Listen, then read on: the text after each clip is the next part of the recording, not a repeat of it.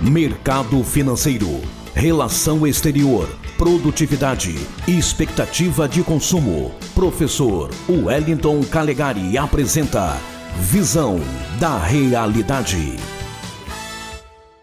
Boa tarde, ouvintes da Rádio Cultura, boa tarde, Espírito Santo. Aqui quem fala é Wellington Calegari. E o ano de 2022 é um ano eleitoral. E é sobre isso que eu gostaria de falar hoje com os ouvintes da nossa querida rádio. E, afinal de contas, como funcionarão as eleições esse ano? Quais são as regras? Muitas pessoas têm dúvidas sobre isso. Afinal de contas, Calegari, o que estará em disputa? Bom, vamos começar então para destrinchar alguns fatos.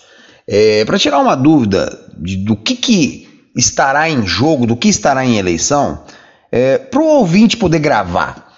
Ano de Copa do Mundo é ano de eleições gerais para presidência da República, para governadores de estados, senadores, deputados federais e deputados estaduais. Normalmente a regra é essa.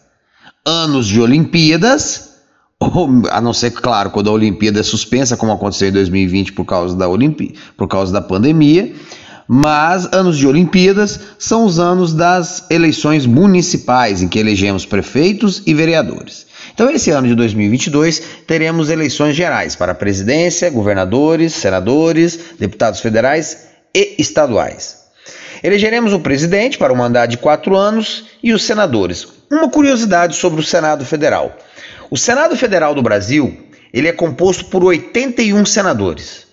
Cada uma das 27 unidades da federação, que são os estados mais o Distrito Federal, possui o mesmo número de representantes, três senadores, com mandatos de oito anos.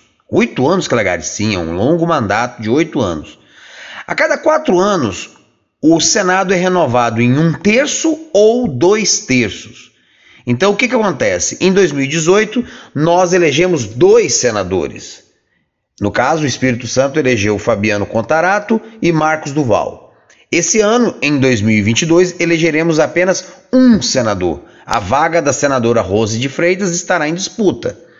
E assim, em 2026, novamente Contarato e Marcos Duval estarão com suas vagas em disputa e em 2030 será uma vaga e sempre assim.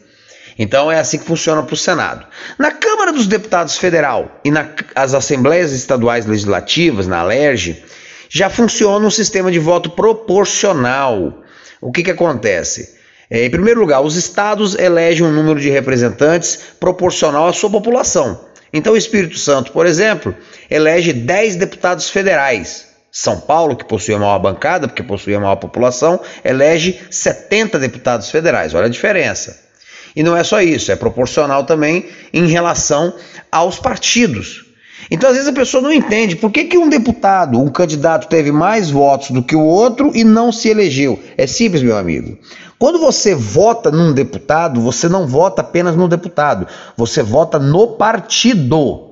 Antigamente existiam as coligações, mas isso foi eliminado. Então agora cada partido lança um número de candidatos Ele, e cada partido pode lançar apenas 100% das vagas mais um. Te dar um exemplo. Se nós temos hoje 30 vagas para a Assembleia Estadual Legislativa do Espírito Santo, cada partido poderá lançar 31 candidatos, sendo que 30% das vagas são para mulheres. Então o que, que acontece? Quando você vota em um desses candidatos, você está votando no partido. E daí, cada partido terá um número de vagas na Assembleia ou na Câmara dos Deputados Federais proporcional ao número de votos que teve.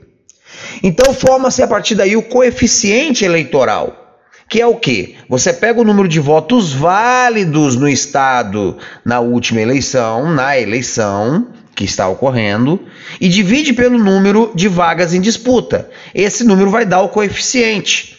Então, se você tem, por exemplo, na última eleição deu mais ou menos para deputado estadual cerca de 60 mil votos, perto de 60 mil votos. Ora, quase nenhum candidato, na verdade, na última eleição, nenhum candidato atinge esse coeficiente eleitoral, mas o partido atinge. Se o partido, o partido político atinge o coeficiente eleitoral, o que, que acontece? O candidato mais votado do partido assume a cadeira. Ah, mas se ele atinge é, o voto suficientes para formar o equivalente a dois resultados de coeficiente eleitoral, então ele vai eleger dois deputados. Então não adianta nada você ser muito bem votado, mas o seu partido não atingir o coeficiente eleitoral. Entenderam?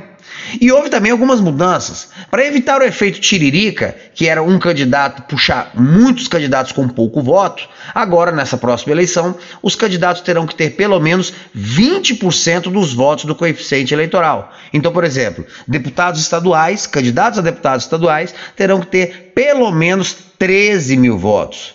Na última eleição, tivemos deputados estaduais eleitos com 11 mil e poucos votos, que agora já não entrariam.